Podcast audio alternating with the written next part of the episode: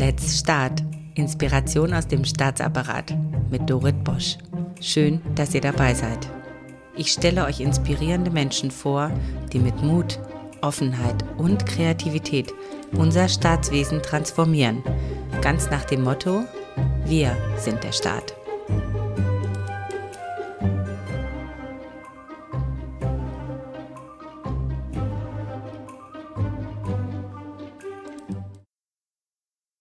Angstblockaden können Menschen und Systeme richtig lähmen. Ein bewusster Umgang mit menschlichen Gefühlen kann uns aber dabei helfen, äh, über uns hinauszuwachsen. Äh, unser heutiger Gast, das ist Andreas Steffen und er verbindet drei Welten miteinander, nämlich Beratung, Psychologie und öffentliche Verwaltung. Und er kennt die IT-Dienstleister und Beratungsszene in Deutschland ziemlich gut, denn er hat schon 1981 mit digitalen Dingen zu tun gehabt als Innovationsmanager bei der Init AG. Das ist eines der führenden IT-Unternehmen, im Staat die digitale Transformation begleiten. Heute ist er Vorstandsmitglied des Nationalen E-Government Kompetenzzentrums, kurz NEGZ. Das dürfte dem einen oder anderen bekannt sein. Das hat er 2013 sogar mitgegründet. Mit seiner Agentur Five Step bringt er einen für diese Branche, finde ich, sehr untypischen, durchaus sehr, sehr wertvollen Einsatz ein, nämlich um als Strategieberater, Executive Leadership Coach und Moderator Teams und Organisationen zu begleiten, Achtung, die sich wirklich auch verändern wollen. Das Five-Step-Team kombiniert Transformations-Know-how mit Psychologie, mit Coaching, mit Innovationsmanagement, Neurowissenschaften und Gesundheitsmanagement. Finde ich mega, mega spannend. Und um dem Ganzen noch eine Krone aufzusetzen, ist der Initiator und Co-Autor der 2023 veröffentlichten NEGZ-Studie Angst im Wandel. Und da geht es darum, dass man einen konstruktiven Umgang mit Angst vor Veränderung, aber auch durch Veränderung in der öffentlichen Verwaltung ähm, lernt. Und er bietet auch praxistaugliche Handlungsoptionen. Auch darüber werden wir heute sprechen. Mit diesem ganzheitlichen Ansatz ist nämlich Andreas für mich sehr weit vorne, wenn es um echte Veränderung geht. Und ich freue mich tierisch, dass er heute hier mit uns sein Wissen teilt und auch uns inspiriert, unseren Beamtenalltag etwas, ja, etwas bewusster im Umgang mit der Angst zu gestalten und die Angst auch ein bisschen zu hinterfragen.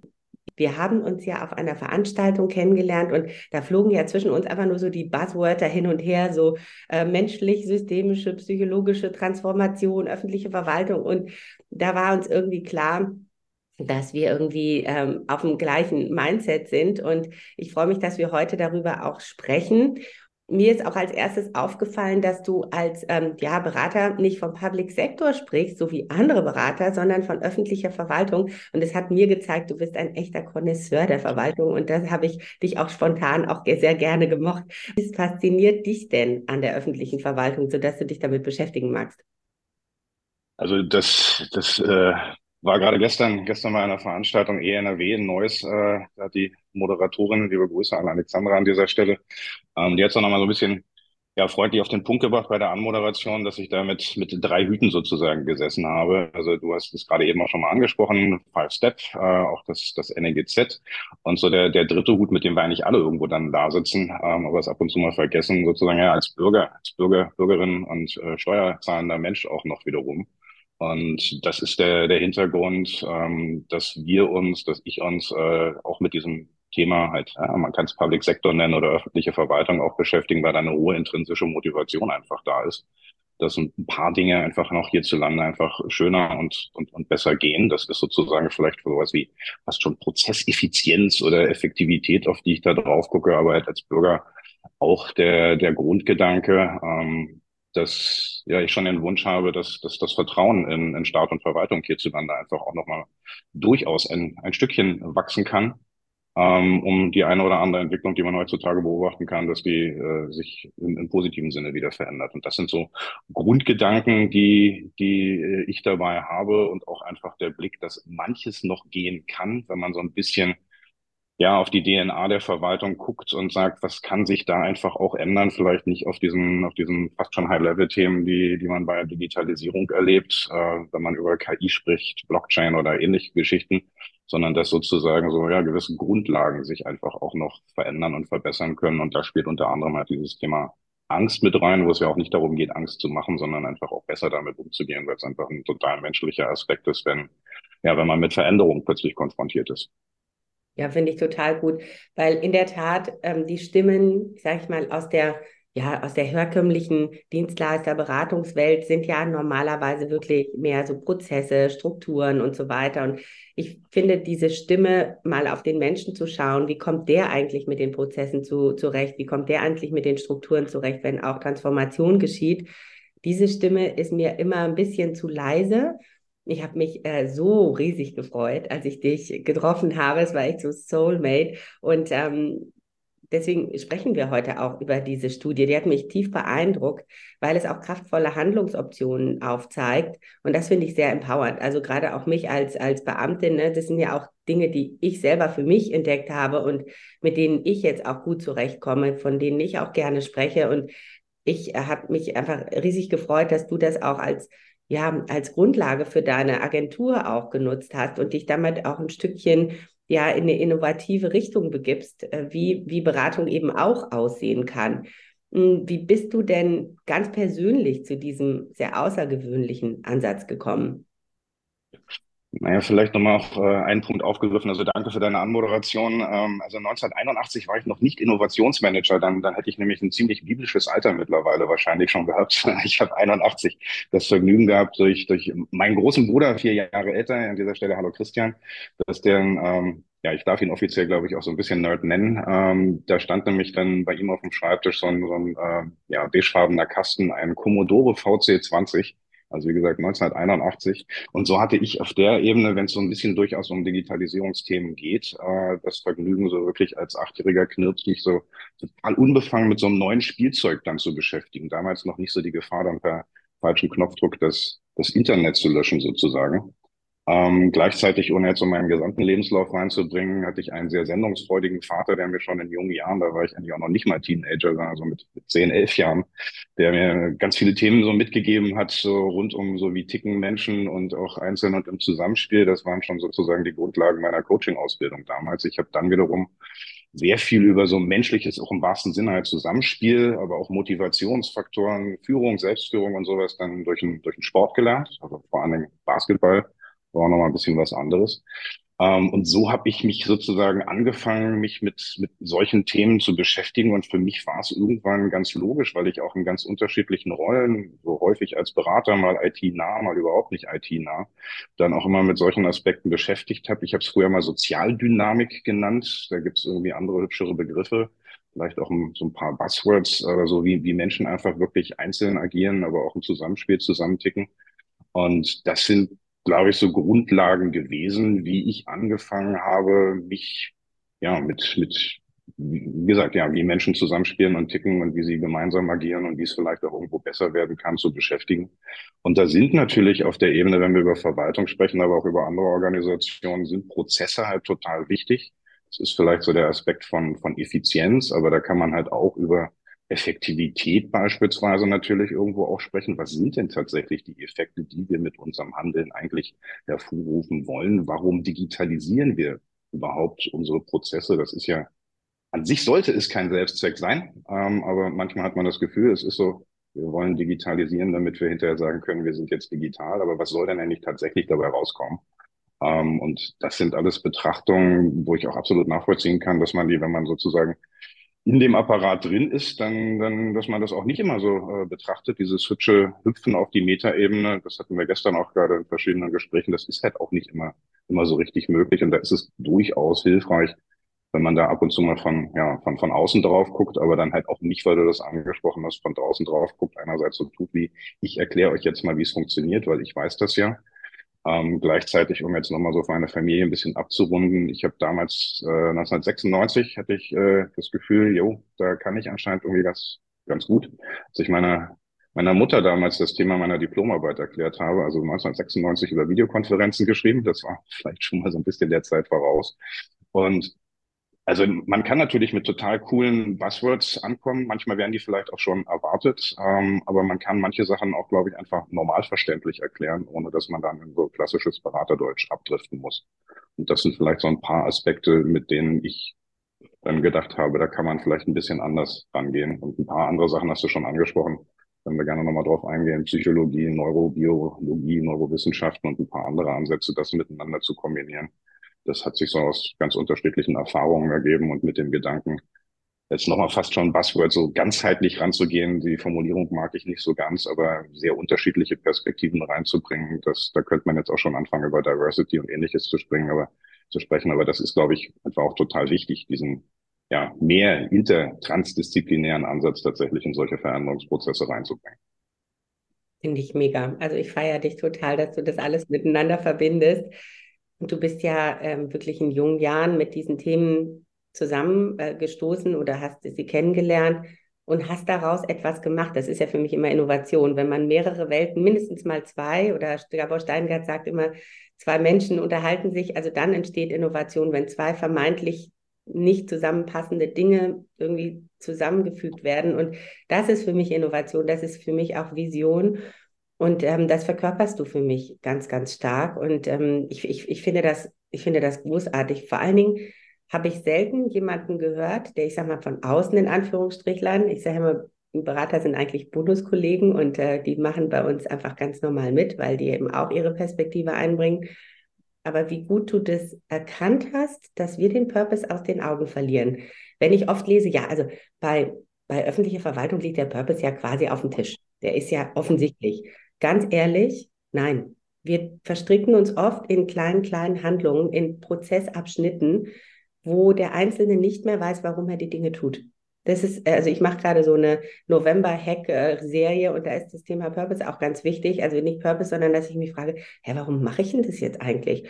Und erschreckenderweise, Andreas, ich finde da nicht immer eine Antwort drauf. Also, und dann lasse ich es auch. Also dann wird einfach dieser Vorgang nicht mehr weiter betrieben. Dann entscheide ich, ja, muss ich jetzt nicht alle davon überzeugen, sondern ich entscheide, ich mache das jetzt nicht mehr. Das bringt überhaupt nichts. Jetzt seht ihr das leider nicht. Er greift hier zu einem Buch, da steht drauf, liest du mal vor. Da steht Drive drauf. Ähm, Drive, da, also als Unterüberschrift sozusagen, was sie wirklich motiviert, das ist jemand, äh, spannender, spannender Typ, Daniel Pink. Also alleine der Name ist schon, schon nett. Ähm, der, der, ich weiß nicht mehr genau die Reihenfolge. Ich glaube, erst, erst war, wurde er Jurist, ein Sprachwissenschaftler. Dann hat er unter anderem mal den Wahlkampf von Al Gore ähm, noch, noch mit unterstützt. Und also, wenn man sich mit Motivation beschäftigen will, dann kann ich dieses Buch, äh, was mir auch mal vor einigen Jahren empfohlen wurde, kann ich wiederum sehr empfehlen. Ähm, weil, so sorry, wenn ich dich gerade mit dem Griff ins Bücherregal unterbrochen habe, aber dieser Aspekt Purpose, der, also auch, auch wenn das schon irgendwie so ja, neben New Work und allem drum und dran mit oder ohne Hashtag fast schon so ein bisschen abgegriffene Vokabeln sind, ähm, aber dieser, dieser Mr. Pink hat ein Motivationsmodell entwickelt, was ich total wichtig finde für, für solche Transformationsprozesse. Also er spricht von, also wenn es wirklich um intrinsische Motivation geht und nicht eine Motivation, die irgendwie von, von oben ähm, per Dienstanweisung sozusagen vorgegeben wird, so ihr seid ab jetzt motiviert und ihr wollt jetzt alle Digitalisierung, Transformation und so weiter und so fort, sondern wenn es darum geht, tatsächlich so Eigenmotivation herauszukitzeln, die kann man ja bei wirklich sehr, sehr vielen Menschen in der Verwaltung wirklich echt voraussetzen. Ähm, das, das muss vielleicht auch nochmal gesagt werden, gerade für Menschen, die nicht in der Verwaltung arbeiten, dass man da auch wirklich sehr viele motivierte Menschen trifft. Und dieser Mr. Pink hat dieses Motivationsmodell äh, aus drei Bestandteilen zusammengesetzt. Und das eine ist halt erstmal Purpose. Also wenn ich das, wenn ich weiß, ich, ich habe eine intrinsische Motivation, was für Papa, Mama, Staat zu tun, ähm, was ich glaube, was man den meisten Menschen im positiven Sinne unterstellen kann. Ähm, Wenn es dann darum geht, der, der zweite Aspekt, dass ich eine gewisse, das ist vielleicht auch nochmal eine Herausforderung für die Verwaltung, eine gewisse, er spricht von Autonomy, also ja, Eigenständigkeit habe. Da kann man jetzt über Homeoffice, äh, mobiles Arbeiten, flexible Arbeitszeiten oder ähnliches sprechen, vielleicht in einem bestimmten Rahmen. Und das ist eine Herausforderung bei der Verwaltung zu sagen, wo kann ich denn eine gewisse Eigenständigkeit im Arbeiten reinbringen? Vielleicht nicht in allen Prozessen, also zu viel Agilität in, in einem Fachverfahren reinzubringen und zu sagen, so hey, heute mache ich es mal so und morgen mache ich es mal anders. Das ist ja auch nicht der Sinn der Verwaltung. Aber das, das ist halt spannend, diese Autonomie herauszufinden. Dann geht Mr. Pink davon aus, dass äh, der dritte Aspekt sozusagen eine Folge ist, nämlich Mastery, dass man äh, in dem, was man tut, auch besser werden will. Und das ist ein Thema, über das wir vielleicht nochmal an anderer Stelle versprechen können. Dazu arbeiten wir aktuell in einer neuen Studie, wenn es um, um lernende Verwaltung geht. Aber das ist, glaube ich, ein total wichtiger Aspekt, dass man Transformationen einfach wirklich auch begreift im Sinne von, wir wollen lernen, um Möglichkeiten zu finden, um an den richtigen Stellen, die wiederum mit unserem Purpose, mit unserer Zielsetzung als Verwaltung, ähm, also ja, Daseinsvorsorge etc. pp. oder bestimmte kleinere Fachlichkeiten, ähm, dass man darin auch noch besser werden will. Also ohne jetzt in eine Art von Hyperagilität zu verfallen und zu sagen, so, wir sind jetzt hier, wir verhalten uns wie ein Startup und machen jeden Tag alles neu und anders. Das ist ja überhaupt nicht der Existenzgrund einer Verwaltung. Aber halt auch immer wieder zu gucken, wo können wir denn vielleicht noch, also ob es jetzt um Effizienz, Effektivität, höheren Nutzen bei den bei den Menschen, die dann von dem, was ich mache, profitieren, also Bürgerinnen und Bürger, aber auch Unternehmen, aber auch links und rechts andere Verwaltung, um da gegebenenfalls noch mal ein bisschen, ein bisschen besser zu werden. Aber wir kamen halt von diesem Purpose-Aspekt und den nicht aus dem Auge zu verlieren, na, das ist halt, das ist, glaube ich, ganz klar, wenn es halt irgendwie viele Menschen gibt und verschiedene Bereiche, die miteinander arbeiten. Ähm, ohne jetzt so ein Methodenbashing oder sowas zu machen, aber so dieser Grundgedanke an sich von dem, was man so Kanban nennt beispielsweise, um einfach auch darzustellen, wer hat, also jetzt nicht nur in welchem Zustand so von noch nicht angefangen, über angefangen, über getestet bis beendet, sondern wie ist eigentlich das Zusammenspiel dieser verschiedenen Akteure? Was ist denn eigentlich genau mein Part auf dem Weg zu welcher Zielstellung? Wo spiele ich persönlich oder unser Team, unsere Abteilung eine gewisse Rolle? Und da lohnt es sich schon immer mal wieder, wie gesagt, so auf diese Metaebenen zu springen, wie bei so einem klassischen Prozessmodell. Was wollen wir denn eigentlich mit dem, was wir tun, erreichen? Und was mit dem, was ich insgesamt tue oder heute tue, ist denn ja der, der, der, der relevante Weg oder das Teilstück oder die Teilaktivität auf diesem Weg zu diesem größeren Ziel? Und da gibt es, glaube ich, eigentlich für jede Verwaltungseinheit auf Bundeslandes- und kommunaler Ebene grundsätzliche Aspekte, die klar sein sollten, warum wir tun, was wir tun. Aber wenn ich halt so Kopf runter und gerade an einem bestimmten Thema arbeite und auch gerade in heutigen Zeiten, wo wirklich ganz viel Druck durch die verschiedensten Aspekte da ist, da ist es halt immer mal wieder wichtig, aber auch überhaupt nicht leicht, sich ja auf diese jetzt mehrfach zitierte Metaebene zu begeben und zu sagen, warum tun wir denn oder warum tue ich denn, was wir tun? Und das ist auch etwas, wo ich Führungskräfte mit diesem na, hübsches weiteres Buzzword Leadership-Aspekt, aber auch mit Kommunikationsfähigkeiten freundlich in die Pflicht nehme. Aber das haben sie halt auch nicht alle gelernt. Und das sind wiederum auch Themen, an denen wir teilweise irgendwo ansetzen. Also da könnte man jetzt über Storytelling reden, aber auch über Kommunikation von Zielen. Da hat was mit Partizipation zu tun. Aber wie gesagt, auch wirklich sagen, warum gehen wir denn jetzt gerade über diese komische, wackelige Hängebrücke namens beispielsweise Digitalisierung, wo auch nicht alle Führungskräfte da drin ausgebildet sind, überhaupt zu wissen, was ist denn dieses Ding namens Digitalisierung? Auch nicht ausgebildet sind zu erklären, warum ist das denn jetzt eigentlich gut und wie hilft uns das denn? Wenn wir jetzt eine E-Akte einführen, ist erstmal mehr Arbeit, aber was will denn langfristig dabei rauskommen? Und also dieses Sammelsurium von Themen, das halte ich nicht nur, sondern das halten wir auch bei uns im Team, aber auch in Rücksprache mit, mit verschiedensten Experten, mit denen wir halt reden oder auch Kunden, mit denen wir zu tun haben, als total wichtig, sozusagen so eine gewisse Grundlage, bevor man tatsächlich darüber redet, so was machen wir denn jetzt in diesem ganz konkreten Digitalisierungsthema, aber erstmal wirklich die, ja, den, den Basislayer sozusagen zu schaffen, um Transformationskompetenz hinzukriegen. Das sollte ja, wichtig sein. Ja. Also den Purpose rauszufinden, ist wirklich eines der schwersten Dinge. Und ich sage nochmal ganz auf den Punkt, ähm, es hat früher geklappt, dass man sagt, ja, wir machen das für XY, weil es top-down runterkam. Und man wusste den Purpose nicht so richtig. Es gab irgendeinen Slogan, weswegen das jetzt super wichtig ist, Staatssekretär XY oder Minister XY braucht das für XY. Und das war diese berühmte Karotte, ne? Wenn du das machst, dann kriegst du die Beförderung. Und ich habe irgendwann gesagt, so Leute, hört doch mal mit der Karotte zu wählen. Ich habe A schon gegessen und zweitens, ganz ehrlich, interessiert mich nicht, mag gar keine Karotten. Und ähm, diese innere Unabhängigkeit hat mich dann wirklich frei gemacht zu gucken, okay, warum mache ich das? Und wenn ich einen Vorgang bearbeite, ich habe ja eine, ich habe ja super viele Leute, die da mitziehen müssen wie erkläre ich denen das, warum wir das machen, warum wir uns jetzt hier zu dem nächsten Meeting treffen, warum sie nicht was anderes machen. Und für mich ist das die totale Grundlage. So danke für den Einschub.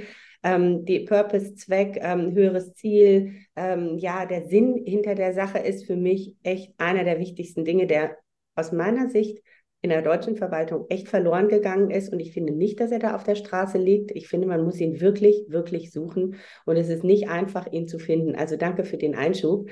Hm, wir sind da jetzt auch schon sehr, sehr tief drin.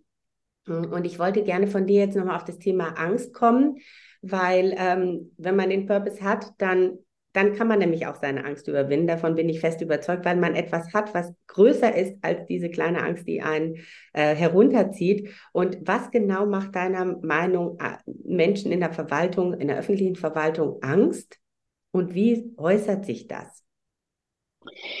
Na, da bin ich ganz froh, dass wir auch durch, durch die Arbeit für, für unsere Studie Angst im Wandel äh, nicht nur sozusagen auf eigene Beobachtungen, Hypothesen und Mutmaßungen zurückgreifen, sondern wir haben uns in dem Kontext mit 21 Expertinnen und Experten unterhalten. Deswegen können wir da oft durchaus ja eine ordentliche Kompetenz, also auch aus ganz unterschiedlichen Bereichen, sehr viel Verwaltung, aber auch Wissenschaft und auch wirklich alle, alle Ebenen, die man sich so angucken kann, ähm, dabei zurückgreifen. Und das sind, also das, das ist, glaube ich, das ganz Entscheidende, dass man davon ausgehen muss, es auch akzeptieren muss. Auf dieses Akzeptanzthema können wir später nochmal kommen, dass Angst bei weitem einfach überhaupt nichts Logisches ist, sondern einfach so was Komisches, so, so Emotionales, so mit Gefühlen zu tun hat und eben halt gerade nicht logisch ist. Also wir haben halt auch immer wieder darüber gesprochen, dass ja eigentlich mindestens mal auf dieser Ebene könnte ich jetzt irgendwie meinen Job verlieren. Wenn jetzt KI kommt, werde ich dann irgendwie wegautomatisiert oder ähnliches. Dass man da eigentlich gar nicht unbedingt Angst haben müsste, mindestens mal vor Jobverlust oder ähnlichem nicht unbedingt. Aber es sind halt wiederum ganz, ganz unterschiedliche Aspekte, die jetzt, glaube ich, auch nicht nur in der Verwaltung so typisch sind oder zu finden sind, aber vielleicht dadurch gewisse Rahmenbedingungen noch mal ein bisschen stärker zum Tragen kommen. Also es sind vielleicht mal ähm, auf der Führungsebene anzusetzen, so ja, weiß ich denn eigentlich, was Digitalisierung ist? Äh, weiß ich genug darüber, um es auch erklären zu können, um die Motivation der Menschen damit anheizen zu können?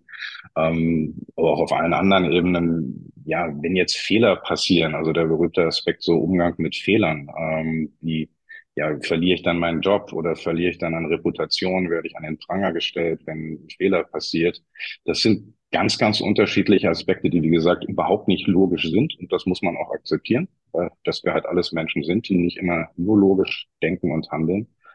Aber das, das gilt es halt wirklich, sich anzuschauen und akzeptieren und damit einen anderen, besseren Umgang zu finden, wie diese Ängste, die einfach da sind, die auch ein ganz normales, sozusagen schon evolutionsbedingtes Verhaltensmuster sind, ähm, wenn es um Veränderung geht, weil wir das in unserer DNA auch so drin haben, dass wir Sicherheit haben wollen und brauchen. Und wenn dann plötzlich irgendwas anders ist, dann reagieren halt bei weitem nicht alle Menschen mit so, juhu, eine neue Herausforderung. Ähm, aber das ist wiederum auch nochmal so ein spannender Aspekt dabei, dass, dass, ja, man sagt, vielleicht im Kontext vom Arbeiten, vielleicht gerade auch speziell im Kontext von öffentlicher Verwaltung, stößt so, wir machen was anders, vielleicht nicht immer so richtig auf große Begeisterung, aber dass wir, dass wir alle auch deswegen leben, weil wir beispielsweise irgendwann mal gelernt haben, wie das mit dem Laufen geht. Und da sind die meisten von uns auch mal auf die Nase gefallen. Also unterstelle ich mal, das den meisten passiert ist beim Laufen lernen. Ähm, und dass wir ganz viel Veränderungskompetenz eigentlich in uns drin haben, aber sie im Arbeitskontext entweder nicht sehen, nicht erkennen, nicht erleben oder auch Rahmenbedingungen haben, die, die halt für diese Veränderungskompetenz nicht gerade so hundertprozentig förderlich sind. Und da kann man an verschiedenen Stellschrauben drehen und ich glaube, das, das sollte und muss man wahrscheinlich an verschiedenen Stellen noch tun. Finde ich super. Ich habe noch eine Angst, die mir so auffällt. Also ich habe noch nie gehört, dass einer sagt, ich habe Angst, dass die KI meinen Job wegnimmt oder so. Ich glaube, so weit sind wir gar nicht teilweise. so weit denken wir. Das ist so schon, schon fast so abstrakt. Also es ist dieses, okay, ich bin jetzt seit 20 Jahren super erfolgreich als Abteilungsleiterin oder whatever unterwegs, ja, mit ähm, meinen Strategie A, ja, Kontrolle und ähm, äh, äh, ja, ganz enges Monitoring meiner mit, äh, Mitarbeitenden. Und eigentlich liebe ich es auch Projekte zu machen, keine Ahnung, warum ich jetzt auch noch Führungsverantwortung bekommen habe, aber eigentlich würde ich am liebsten hier mit den, mit die Papiere mitschreiben so, und jetzt erzählst du so einer gestandenen Frau oder so einem gestandenen Mann, ja, die wirklich super viel erreicht haben, sagst du so, ach übrigens, ja, das, was du die letzten 20 Jahre gemacht hast, ist jetzt nicht mehr, du musst jetzt was anders machen. Dann denkt er sich so oder sie, hä, ja, werde ich dann noch, immer noch erfolgreich sein. Also das sind so diese, diese Trigger oder dieses gegen den Strom schwimmen. Also das merke ich selber, wenn ich einfach irgendwas anders mache. Ich gehe also mit guter Laune ins Büro und sage, ähm, ach, heute habe ich vor, etwas weniger zu arbeiten, weil ich werde mein Pensum in der Hälfte der Zeit schaffen. Oh, du kannst dir gar nicht vorstellen, wie viele Blicke dann auf mich gerichtet sind und habe dann total Angst, dass man mich für faul hält oder für naiv oder für überheblich oder sonst irgendwas. Und das schlucke ich dann runter, weil ich denke so, nein, das bin ich nicht, sondern ich sage wirklich aus Überzeugung, wenn ich meine Methoden anwende, schaffe ich das in der Hälfte der Zeit. Fröhlich zu sein oder irgendwie gut gelaunt, Dinge anders zu machen, das kostet mich so irre viel Kraft. Das ist manchmal un un unglaublich.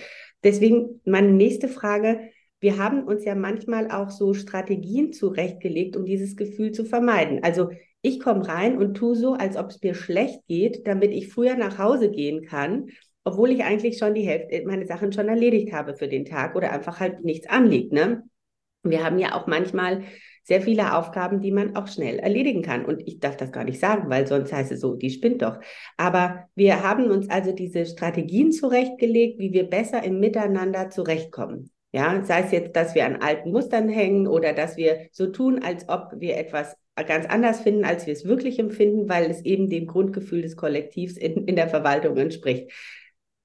Wie schaffst du es denn, Menschen da zu knacken und wirklich an so, so ein ganz persönliches Thema ranzugehen und zu sagen, okay, ähm, schau mal, da musst du mal hingucken, das ist dein blinder Fleck und da sitzt deine Angst. Deine Angst ist nicht, dass du von der KI abgeschafft bist, sondern deine Angst ist, dass du als Abteilungsleitung nicht mehr bestehst, wenn du jetzt eine andere Herangehensweise hast in deinem Führungsstil. Also das, dieses Geheimnis habe ich noch nicht gelüftet. Andreas. Das ist so die Aufgabe, die, die großen Geheimnisse der, der Menschheit zu lüften.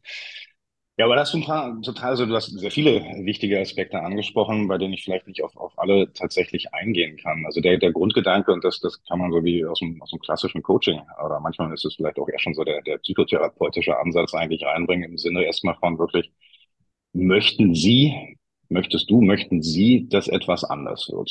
Ähm, also Sie vielleicht auch mal irgendwie dann halt im, im etwas größeren Kontext, als Gruppe, als Team, als Organisation. Und wenn entweder der Wunsch da ist oder wenn es einfach aus der Notwendigkeit auch resultiert, wir, wir, wir müssen jetzt einfach was anders machen. Also ich bin immer sehr vorsichtig mit dem Wort müssen. Das spielt im Endeffekt auf die, das Grundthema oder die Grundantwort deiner Frage auch nochmal ein.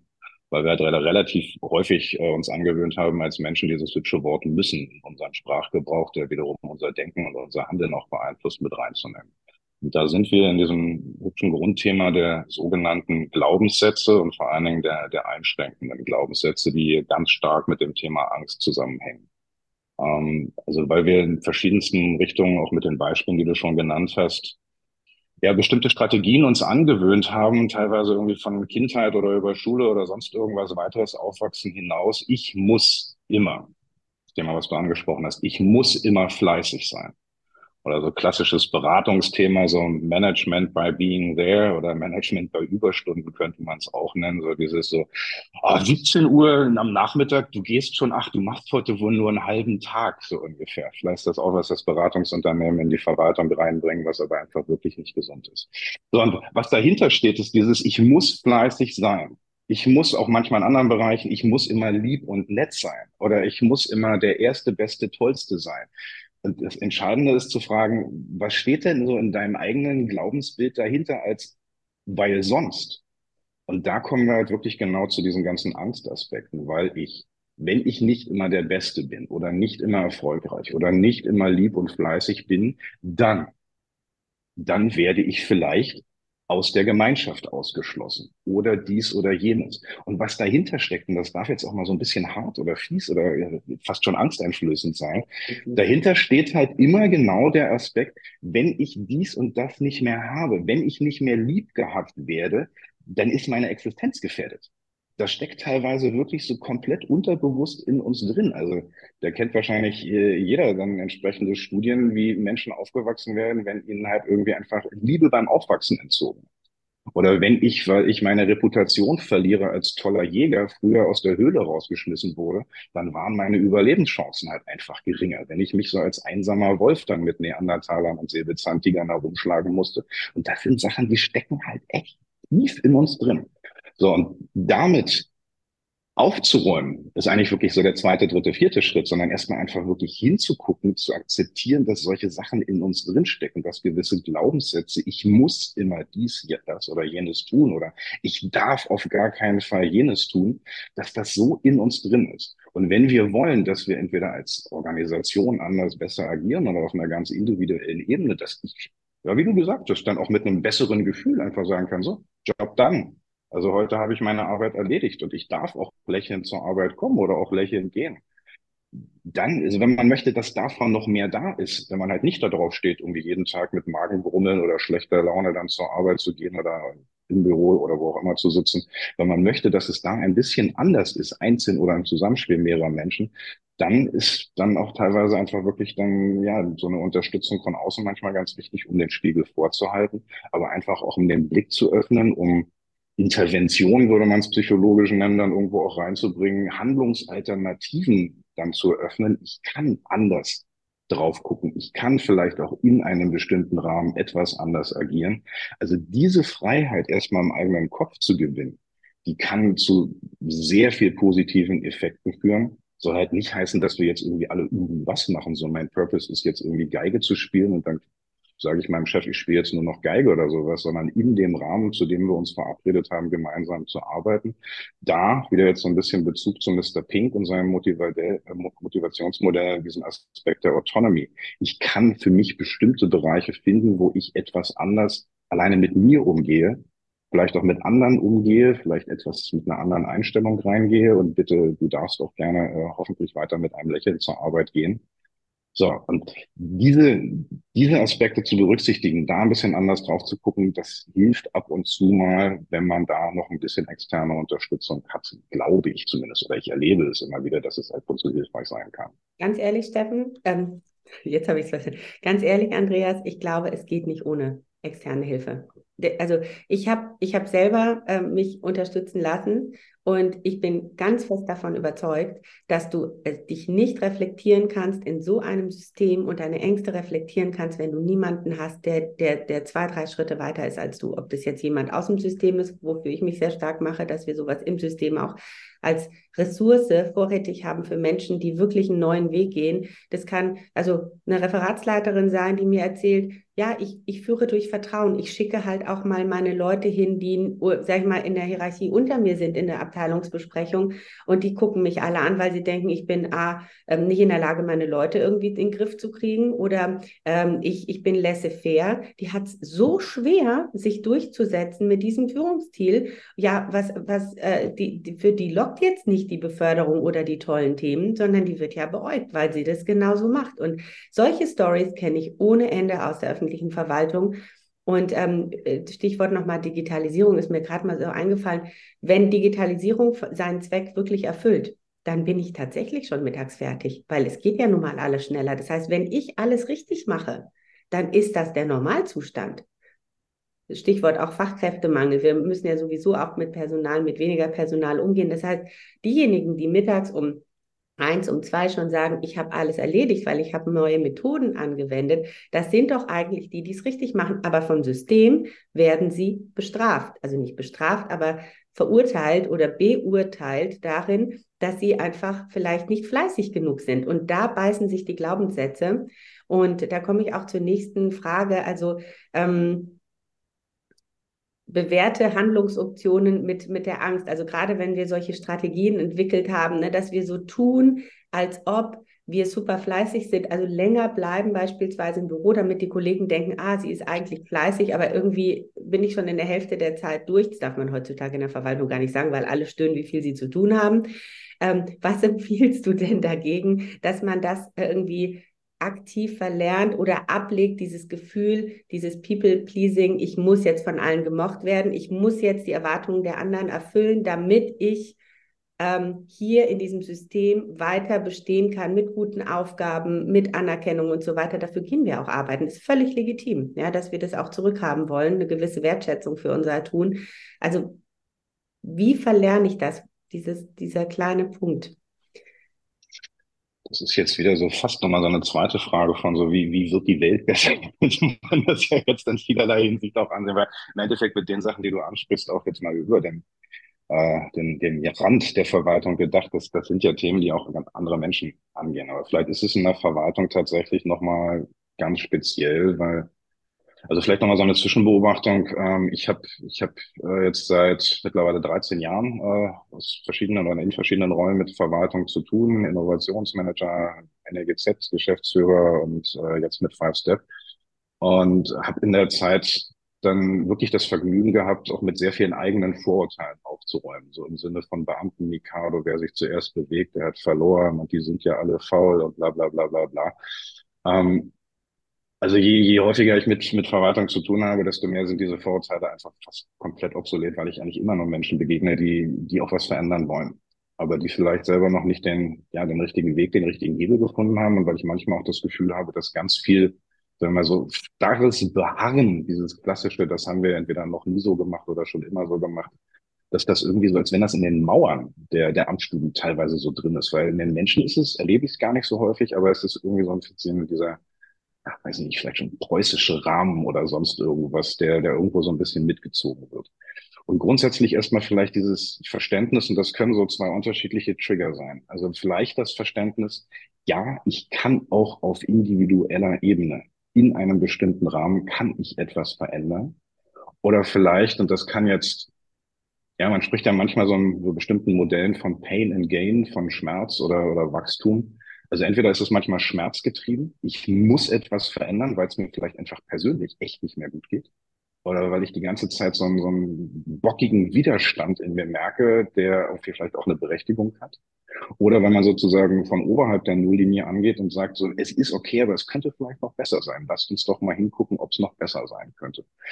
Und aus diesen Antriebsmotiven heraus kann man dann gucken, was geht denn in einem bestimmten Rahmen, in einem bestimmten Kontext, wo kann ich denn ganz persönlich etwas verändern? Und das darf jetzt, das nächste darf auch nochmal kurz ein bisschen trivial klingen, aber man muss es immer mal wieder in die Köpfe reinbringen. Ähm, weil häufig ist der Wunsch so, so, ja, also es müssen sich doch nur alle anderen verändern, dann ist doch alles toll. Aber die Veränderung, wie gesagt, das darf jetzt fast ein bisschen kalenderspruchartig klingen. Ähm, die Veränderung kann man eigentlich immer nur bei sich selber ansetzen. Aber zu sehen und zu erkennen, dass man meist einen bestimmten Handlungsspielraum für Veränderung und damit hoffentlich auch für Verbesserung hat, das wirklich erstmal zu erkennen, das ist was, was wir manchmal auch beim, beim Aufwachsen verlieren. Also so dieses, was wir vorhin hatten, Glaubenssätze, ich muss immer brav, fleißig, erfolgreich etc. pp sein. Wenn man das über Jahre mit sich rumschleppt ähm, und auch das Gefühl hat, so alles um mich herum ist so starr, so, dann, dann wird man auch gar nicht auf die Idee kommen, irgendwas verändern zu können. Und dieses Bewusstsein aber auch dann zu bekommen und auch in sich drin sozusagen als Kraft, als Motor auch zu tragen. Ich kann etwas, etwas verändern. Vielleicht nicht die ganze Welt. Und das muss man ja auch nicht immer. Das ist auch ein Druck, der auf vielen Menschen, die gerade ganz viel mit Purpose zu tun haben, auch lastet, so als wenn sie einzeln immer die gesamte Welt verändern müssen. Und das muss man ja auch gar nicht. Aber genau das, was du vorhin gesagt hast, ist einfach so ein wunderbares Beispiel. Also nicht nur du, aber alle Menschen, die mit einem Lächeln zur Arbeit gehen, bitte lasst euch, lassen Sie sich das auf gar keinen Fall wegnehmen, weil ansonsten, also alleine schon dieses Lächeln kann so ein positiver Aspekt sein, denn davon kann man sich auch eben so positiven Sinne auch anstecken lassen. Und was brauche ich, damit ich dieses Lächeln nicht verliere? Das ist so ein bisschen leider die defizitorientierte Betrachtung. Oder was brauche ich, damit ich das Lächeln weiter behalte? Das das ist überhaupt erstmal vielleicht so eine wichtige Frage, um, um da, ob man jetzt über Methoden oder ähnliches spricht, andere Rahmenbedingungen, das müssen wir alles verändern. Aber ich möchte dieses Lächeln behalten und äh, das halt einfach auch zu sagen und dass dieses Lächeln noch eine Existenzberechtigung hat, das muss vielleicht einfach noch ein bisschen stärker in die Köpfe rein und das kann auch der Motivationsaspekt dabei sein. Ja, finde ich super. In dieser Studie äh, stellst du das ja auch so super dar, ne, mit diesem 4a-Prinzip, wie man auch wirklich wenn man sowas entdeckt bei sich, wie man auch wirklich ganz konkret ansetzt, um äh, da mal reinzukommen. Weil, also meine Arbeit beginnt tatsächlich bei dem, dass ich einfach zeige, es geht. Also ich bin ja so ein quasi Selbstlabor und ich zeige, dass es geht und ich spreche darüber. Ja, und dann kommt aber diese Unterstützung, die wir eben auch brauchen, um dann, okay, jetzt habe ich es verstanden, ich kann, ich bin stärker als ich dachte, bin viel mächtiger als ich dachte. So, und jetzt kommt das, welche Schritte sind denn dann ganz konkret notwendig? Oder was muss ich mir irgendwie klar machen, damit ich dann auch wirklich in die Veränderung komme? Da kommt nämlich dein, dein Job dann ins Spiel, wenn sie mal offen sind, die Menschen. Ja, also ich, ich setze ich setz nochmal kurz vorher an, also vor der, vor der vier dann tatsächlich auch die drei. Ähm, ich werfe mal ein paar ja, kurze Stichpunkte gerade rein. Ähm, Aktionismus und Hyperaktivität, hochgradiges oder ständiges Argumentieren, Überkontrollieren oder massives Micromanagement.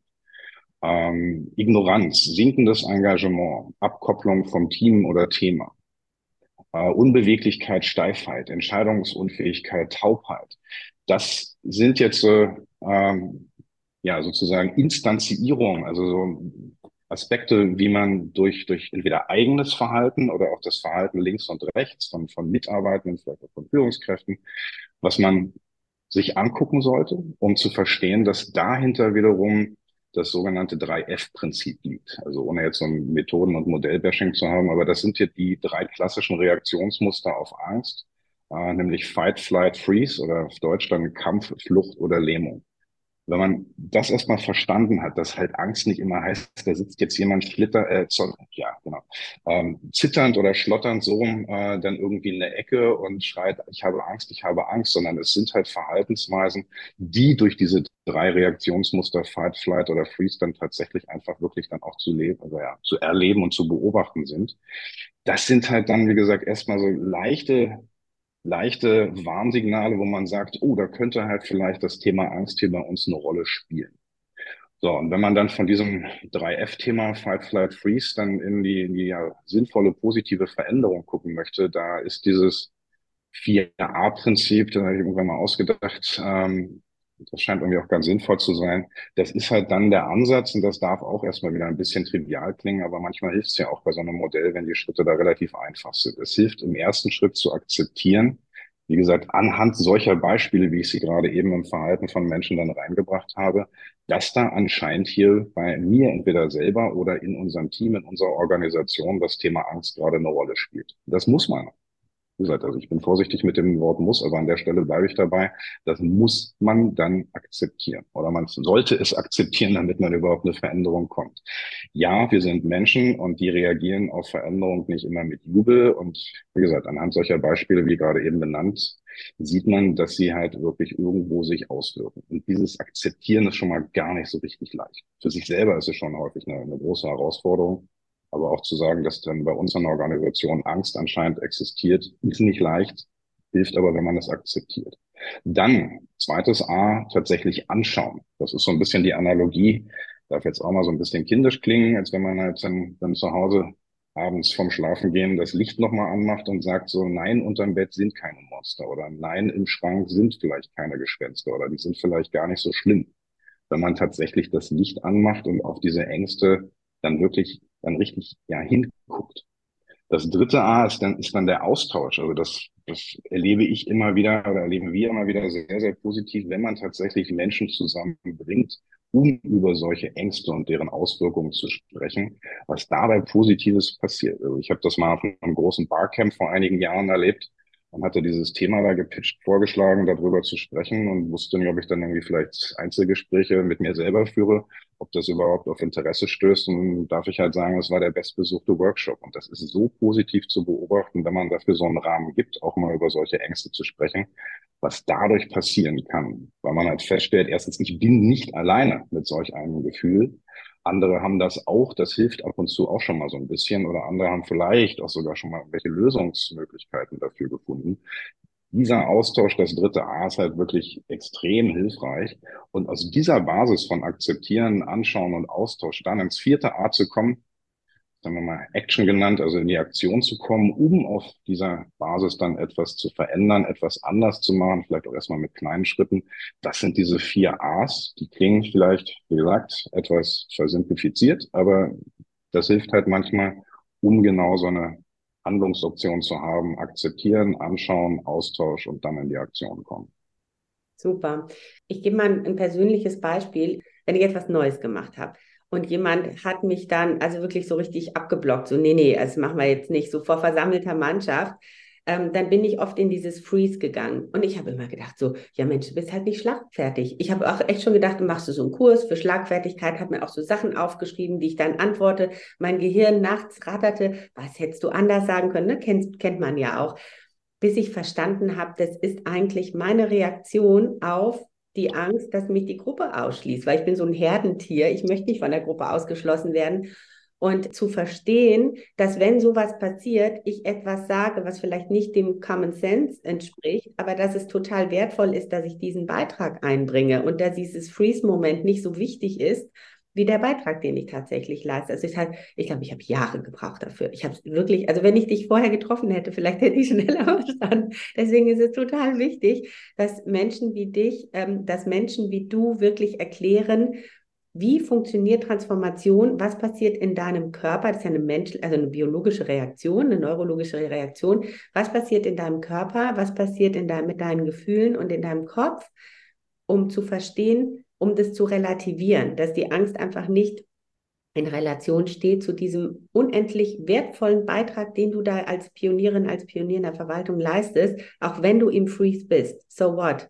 Genau daran, daran anknüpfend. Also auch, auch da sind wieder ganz unterschiedliche Aspekte, die, die im Endeffekt dann zusammenspielen und manchmal einfach auch nicht, nicht allzu positiv oder hilfreich zusammenspielen, wenn man, wenn man halt nicht gelernt hat, wie man konstruktiv damit umgehen kann. Und das sind Sachen, die die wenigsten Menschen von uns irgendwie in einer in der Grundschule lernen oder von, von Eltern, Lehrern oder sonst irgendwelchen Leuten dann so mitgegeben bekommen, wie man mit solchen Aspekten anders umgehen kann. Also diese Reaktion, wie du, wie du sie gerade von dir beschrieben hast, ähm, das wäre halt so, wenn man, wenn man sagt, also was wir vorhin schon mal kurz hatten, so ich, ich lerne gerade laufen als wahrscheinlich relativ junger Mensch und dann wird jedes Mal mit mir geschimpft, wenn ich, wenn ich auf die Nase falle. Also wenn da mit mir jedes Mal geschimpft wird, dann äh, entweder habe ich gar keinen Bock dann mehr lernen, äh, laufen zu lernen und lass das dann halt gleich sein und lass mich von Mama und Papa dann immer tragen. Ähm, oder ich, ich speichere sozusagen vielleicht in mir drin ab, oh, oh, wenn ich einen Fehler mache, wird mit mir geschimpft. Und da haben die wenigsten Menschen von uns äh, irgendwie so eine positive, freundliche Ignoranz zu sagen, mir doch egal, wenn mit mir geschimpft wird, sondern das ist total menschlich, dass wir dann sagen, so, okay, nee, wenn mit mir geschimpft wird, das finde ich jetzt nicht so toll, dann vermeide ich genau solche Situationen. Und schon sind wir in so einer ja, ungesunden, negativen Fehlerkultur, also Kultur in Anführungszeichen dann drin. Ähm, und das, das ist halt was. Also das ist auch genauso das, das klassische Rotstiftphänomen, was wir in der Schule erleben. So, da werden halt die Sachen, die wir falsch gemacht haben, rot unterstrichen. Man könnte mal so ein Grünstiftphänomen einführen und sagen, man unterstreicht alles Grüne, was richtig ist, oder das, was ich auch super spannend finde. Ich habe gelernt, dass in den neuseeländischen Schulen sind Radiergummis verbannt worden, weil wenn ich meinen Fehler wegradiere, dann kann ich ja gar nicht daraus lernen. Man kann auch nicht mehr nachvollziehen, wie das entstanden ist. Und manchmal sind auch vermeintliche Fehler, wenn man sie mal so ein bisschen liegen lässt, nicht gleich wegradiert und nicht mit so einem Label von, das hast du falsch gemacht, du bist ein schlechter Mensch versieht. Manchmal sind so eine Fehler im Nachgang irgendwie auch total hilfreich, um zu sagen, das könnte ja eine Möglichkeit sein, um etwas ganz, ganz anders zu machen. Und Cool. Dazu halt zu, zu verstehen, was passiert denn auf so einer Ebene, das kann man jetzt psychologisch betrachten und auch alleine der Begriff Psychologie ist ja irgendwie auch nicht so von allen Menschen so richtig lieb gewonnen. Das ist so nah an Psychotherapie und so nah an, dann habe ich wohl eine Macke oder was weiß ich was. Also alleine da kann man auch mal ganz häufig mit aufräumen. Ähm, aber auch so neurobiologisch betrachtet, an der Stelle gerade Grüße an unser Team, an Juliane Handschuh und Max Happe, die so unsere Neurobiologie-Expertinnen und Experten sind, dann zu verstehen, was passiert denn eigentlich wirklich auch auf so einer ja, biologischen Ebene, welche, welche ach, Dinge laufen denn in mir ab? An der Stelle gerade der kurze Werbeblock äh, in unserem Blog auf fivestep.org zu gucken. Da hat äh, Kollege Max, also Professor Dr. Max Happe, ähm, einen, aber auch sehr feinen, nicht wissenschaftlichen kleinen Artikel geschrieben, was denn da so abläuft. Oder die, die schon mehrfach erwähnte Studie Angst im Wandel, da haben wir halt auch ein paar Grundsätze erklärt und haben uns Mühe gegeben, das nicht zu wissenschaftlich, sondern halbwegs leicht verständlich zu formulieren, was denn solche Aspekte von Angst sind, wie das in uns wirkt. Und das ist, wie gesagt, nicht alles immer logisch, manches ist biologisch in uns drin. Und das zu verstehen und aber auch zu verstehen, man kann da anders drauf gucken. Wenn du die Möglichkeit gehabt hättest, auf die Situation, wie du sie gerade eben beschrieben hast, anders drauf zu gucken, sozusagen neben dir zu stehen und zu sagen so, mm, okay, also Dorit reagiert jetzt gerade genau auf dieses dieses Verhalten von dem anderen Menschen, so im Sinne von Fehler falsch setzen, reagiert sie jetzt durch so eine Freeze-Geschichte, was dazu führt, dass sie in nächsten Situationen wahrscheinlich gar nicht mehr den Mund aufmacht, was dazu führt, dass andere gute Ideen vielleicht dann immer nicht ausgesprochen werden, was dazu führt, dass wir das dann auch wirklich immer so machen, wie wir es schon immer gemacht haben, weil halt niemand den Mund aufmacht mit guten Ideen. Also das, das verhindert ja komplett die Möglichkeit des Lernens. Mhm. Und wenn man das möchte, dann kann man das auch genauso weitermachen. Aber wenn man halt insgesamt drauf guckt und sagt, wir möchten Menschen die Möglichkeit bieten, sich zu entwickeln, weil das uns helfen wird, als Team, Gruppe, Organisation weiter besser zu werden. Wenn man diesen Anspruch hat, dann sollte man etwas anders damit umgehen, als so wie du es gerade eben beschrieben hast. Aber auch für sich selber. Und das, wie gesagt, das sind nicht Sachen, die man einfach wirklich in einer, in einer Schule irgendwo lernt. Ich würde mir wünschen, dass das teilweise wirklich schon in der Grundschule eigentlich sozusagen Unterrichtsfach wird. Wie gehe ich gut, gesund, positiv mit mir um?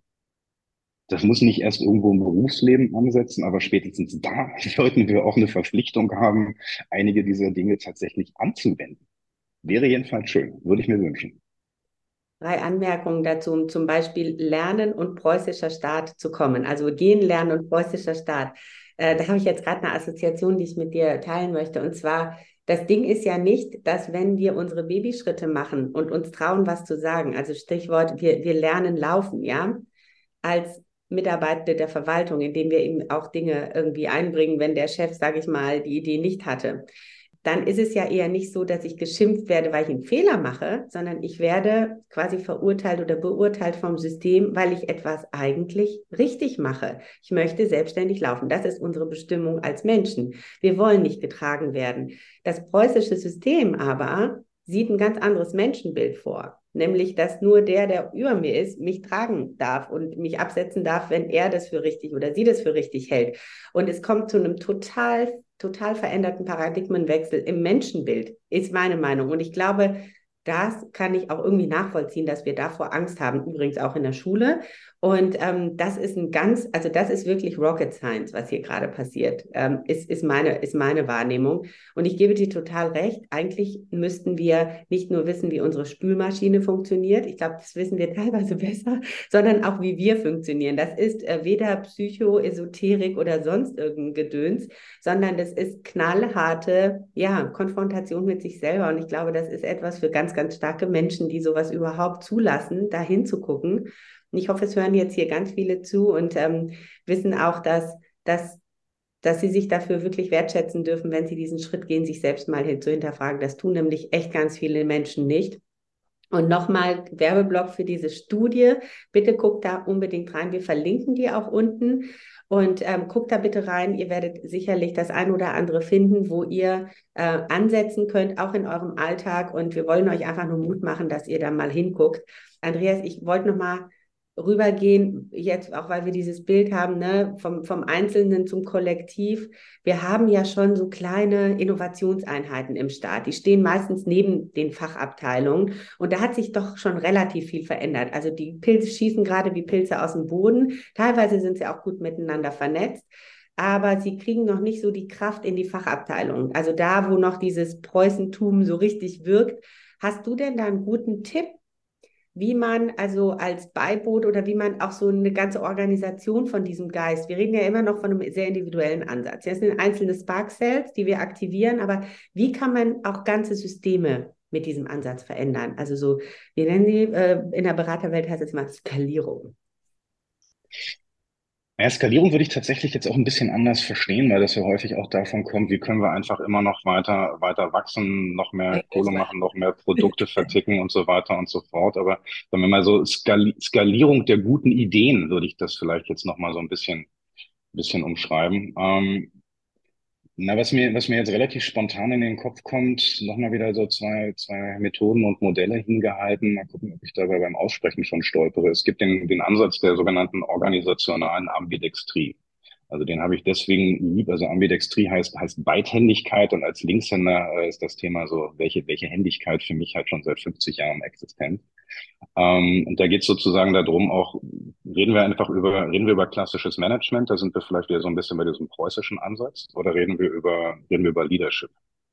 Ähm, das ist so eine Möglichkeit, den, den deutschen Begriff Führung vielleicht nochmal so ein bisschen unterschiedlich zu betrachten. Und das, das kann man jetzt sozusagen mal kurz wieder Englisch dann auch unterscheiden zwischen Management, ähm, do the things right Also mach die Sachen richtig oder Leadership ist dann eher do the right things. Also auch mal zu überlegen, mal Dinge vielleicht anders zu machen, als wir sie bisher in unserem preußischen Kanon oder in unserer Gesetzesvorlage haben. Also etwas anders zu machen, als im gesetzlichen Auftrag drinsteht in der Vorgabe, ist jetzt auch genau der Aspekt. Es geht ja nicht darum, was wir vorhin schon mal kurz hatten, jetzt so hyperagil zu werden und jeden Tag alles anders zu machen und jeden Tag mit Innovationslaboren die Welt irgendwie komplett auf den Kopf zu stellen und den Gewerbeanmeldeantrag jeden Tag irgendwie anders zu gestalten, sondern es ist ja ein Teil der Verwaltung, diesen Management-Aspekt, Sachen sauber und auch verlässlich und nachvollziehbar dann zu bearbeiten. Das ist ja ein ganz wichtiger Teil der Arbeit in allen Ebenen der Verwaltung. Und das, das muss man auch im Kopf haben.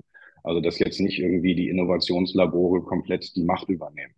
Aber wirklich halt hinzugucken, wo sollten wir denn, also Aspekt Leadership oder übersetzt in do the, do the right things.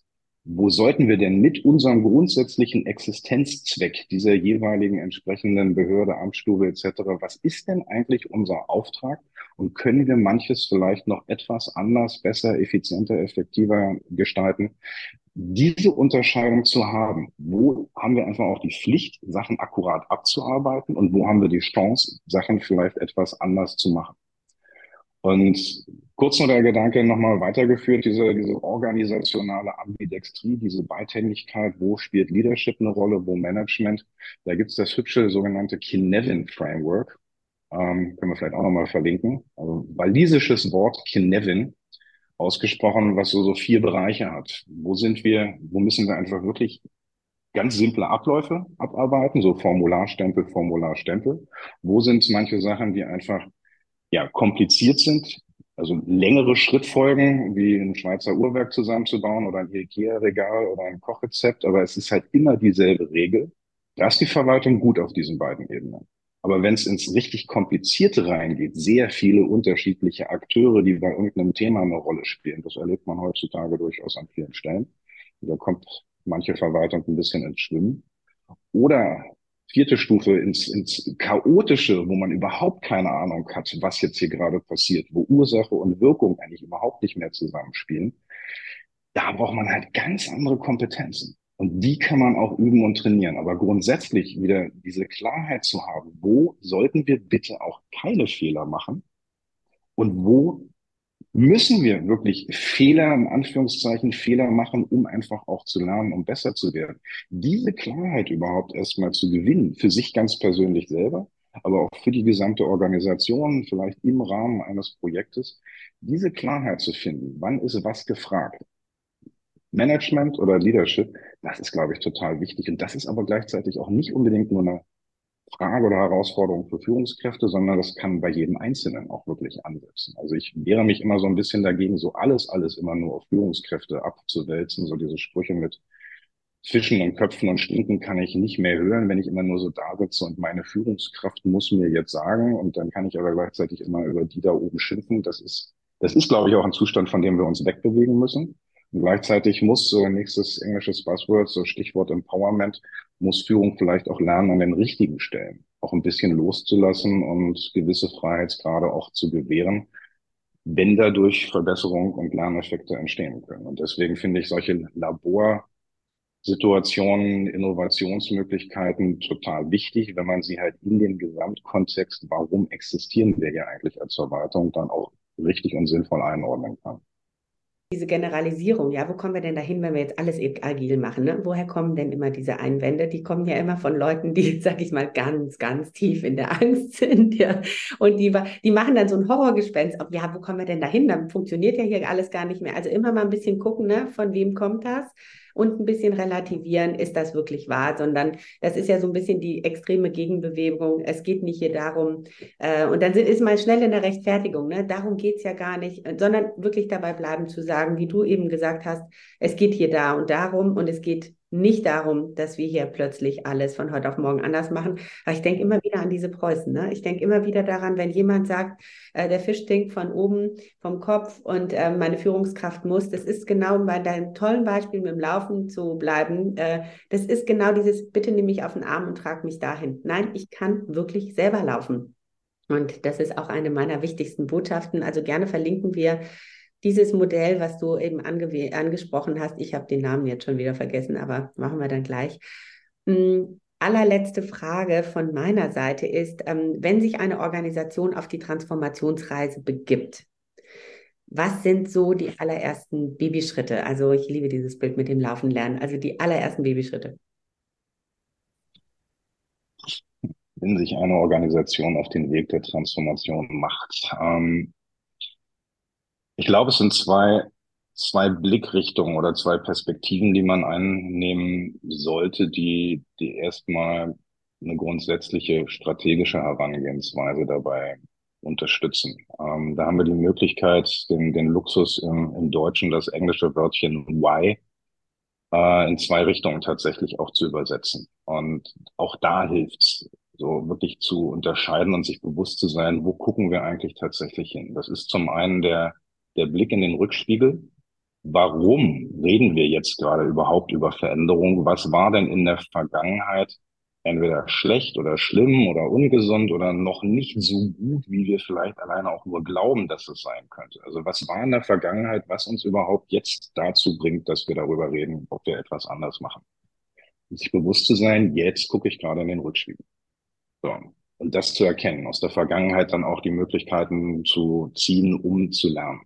Und dann wirklich sich bewusst zu sein, und jetzt gucken wir in die genau andere Richtung. Jetzt reden wir nämlich nicht mehr über warum, sondern über ein wozu. Wozu wollen wir denn etwas verändern?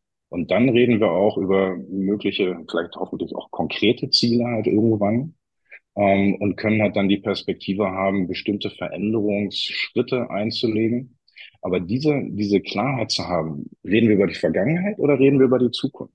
Das, glaube ich, ist, wie gesagt, mit so einer strategischen Herangehensweise schon mal, schon mal sehr hilfreich, weil das gerät auch ganz häufig in entsprechenden Gesprächen durcheinander. Worüber reden wir eigentlich gerade? Über die Vergangenheit oder über die Zukunft? Das, glaube ich, ist halt wichtig, um, um einfach auch zu wissen, was ist denn unsere Motivation oder unsere Notwendigkeit, etwas zu verändern? Was wollen wir denn tatsächlich im, im Morgen oder übermorgen ähm, erreichen? Woran werden wir denn auch ein, ein besser halt tatsächlich irgendwo auch spürbar kriegen, messbar machen und erkennen, ob wir uns dem Ziel auch weiter nähern. Das sind Sachen, also das, das ist wie gesagt, klingt jetzt manchmal so ein bisschen so na, zu strategisch, aber das halte ich für so unglaublich wichtig, ob das jetzt für sich persönlich ist, auch im Coaching. Wozu mache ich denn dieses Coaching? Woran werde ich denn merken können, dass es besser ist? Oder wenn wir uns in die Transformation als Team, als Organisation begeben woran werden wir denn merken, dass wirklich irgendetwas besser geworden ist? Warum wollen wir das besser? Und wie soll es in der Zukunft sein? Woran werden auch andere erkennen, dass es besser ist? Wer ist von diesen Veränderungen im positiven Sinne dann betroffen? Wer wird davon profitieren? Also solche grundsätzlichen Herangehensweisen halte ich total wichtig, wenn man dann nochmal in die kleinen Schritte reingeht, wie man das dann so ganz konkret für, für den Alltag dann auch gestaltet. Und diese Blickrichtung immer mal wieder dann auch dann einzunehmen, immer mal wieder auf die berühmte Metaebene zu gehen und zu sagen, sind wir noch auf dem richtigen Weg? Haben sich vielleicht die Rahmenbedingungen geändert? Müssen wir an den Zielen nochmal justieren? Aber man kann auch erst nur dann irgendwas justieren, wenn man sich vorher schon mal grundsätzliche Gedanken gemacht hat. Sonst ist das immer so ein Rumstochern im dunklen Wald ohne Taschenlampe und Co. Da sind wir wieder so ein bisschen beim Laufen. Und dann ist die Chance auch groß, dass man auf die Nase fliegt. Ganz toll, was du sagst. Das ist tatsächlich so. Wir haben ja mehr in der deutschen Sprache als nur why. Wir haben wozu. Und äh, für alle, die noch dran geblieben sind, weil wir haben jetzt hier äh, den Let's Start Rekord gebrochen. Das ist das längste Interview. Ich bin so gefesselt von dem, was du sagst. Du kannst es dir gar nicht vorstellen. Dieses Wozu ist, ist wirklich ganz, ganz elementar. Danke für dieses Beispiel. Es muss ein Win-Win sein zwischen dem persönlichen Wozu und dem kollektiven Wozu. Also davon bin ich ganz fest überzeugt. Zumindest motiviert mich das enorm und es geht. Ja, also es geht. Lieber Andreas, möchtest du unseren Zuhörenden noch irgendetwas sagen, was ich vergessen habe, dich zu fragen? Ja, wir könnten den Rekord jetzt nochmal deutlich weiter ausbauen, aber du hast eben gerade ein, ein Stichwort äh, so in der, in der vorletzten Frage angesprochen, was ich total wichtig auch finde. Also das, das spielt mit Purpose zusammen, das spielt mit äh, dem Wozu zusammen. Aber du hast das Stichwort äh, Selbstwertschätzung reingebracht. Und ähm, das ist total wichtig, weil das fängt dann an, wenn man die Selbstwertschätzung auch, auch ein bisschen als wichtig für sich selber erachtet, dass man das auch darf. Also wir machen immer mal wieder mit, mit äh, nicht nur Führungskräften, anderen Menschen die Übung, ob sie sich selber auf die Schulter klopfen können, am besten auch noch mit beiden Händen. Das kann man dann auch mal gerne jetzt beim Hören nochmal ausprobieren, ob einem das gelingt. Ähm, weil diese Wertschätzung sich auch ein bisschen unabhängig zu machen, also ein bisschen unabhängig zu machen vom, vom Werturteil der anderen, würde auch auf viele Beispiele rein ähm, einspielen, die du gerade gebracht hast. Also höre ich halt auf zu reden, wenn ich einmal irgendwie Gegenwind kriege, muss ich halt immer Lob von anderen oder irgendwie zumindest kein, kein Meckern kriegen. Das kann schon mal total helfen. Aber grundsätzlich genau diese Aspekte, also Wertschöpfung und Wertschätzung, klingt sehr ähnlich, hängt auch eng zusammen das auf einer individuellen Ebene, aber auch auf einer organisationalen Ebene. Diese beiden Aspekte, Wertschöpfung und Wertschätzung, immer mal wieder nebeneinander zu stellen, immer mal wieder drüber nachzudenken, wie passt das, geht's noch anders, geht's noch besser, bin ich damit zufrieden. Das sind, glaube ich, so zwei Aspekte, die ich nochmal so ein bisschen akustisch verankern würde. Ach, wunderschön. Vielen, vielen Dank, lieber Andreas Steffen, für dieses wunderschöne Interview. Danke dir. Danke für die Einladung. Und das war es bei Let's Start, Inspiration aus dem Staatsapparat mit Dorit Bosch. Schreibt mir gerne und abonniert diesen Kanal, damit ihr keine Folge verpasst. Let's Start, viel Spaß bei der Umsetzung.